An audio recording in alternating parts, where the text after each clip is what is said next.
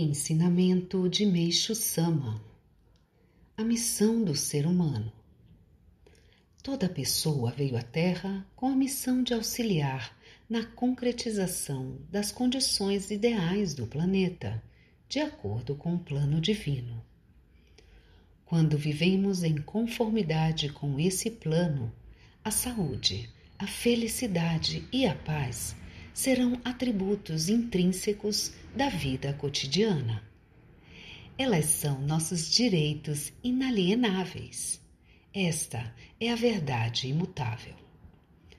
Todavia, ninguém está livre das máculas espirituais transmitidas de geração a geração, bem como das máculas geradas pelos próprios pensamentos e atos errôneos.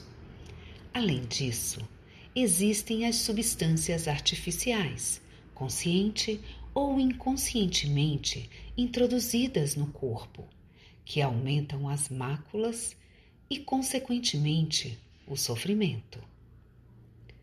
Enquanto cada um de nós não se libertar, purificando-se através da compreensão e da sabedoria, continuaremos sofrendo.